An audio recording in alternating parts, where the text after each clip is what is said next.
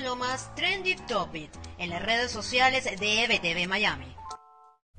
Lunes 29 de marzo ya se amanecen las tendencias en Venezuela, Estados Unidos y en el mundo. Es que la muerte del animador Dave Capella sigue siendo de las noticias más comentadas en las redes sociales, no solo por su lamentable fallecimiento, sino además por las críticas contra dos influencers, quienes semanas atrás habían desestimado los anuncios de una campaña de recaudación de fondos para el tratamiento de Capel y a quienes hoy el régimen de Nicolás Maduro dice estar investigando y contra quienes supuestamente solicitarán a la Interpol su detención. A lo que varios usuarios de la red social Twitter han dicho que lo mismo deberían hacer con el COQUI y los disidentes de la FARC.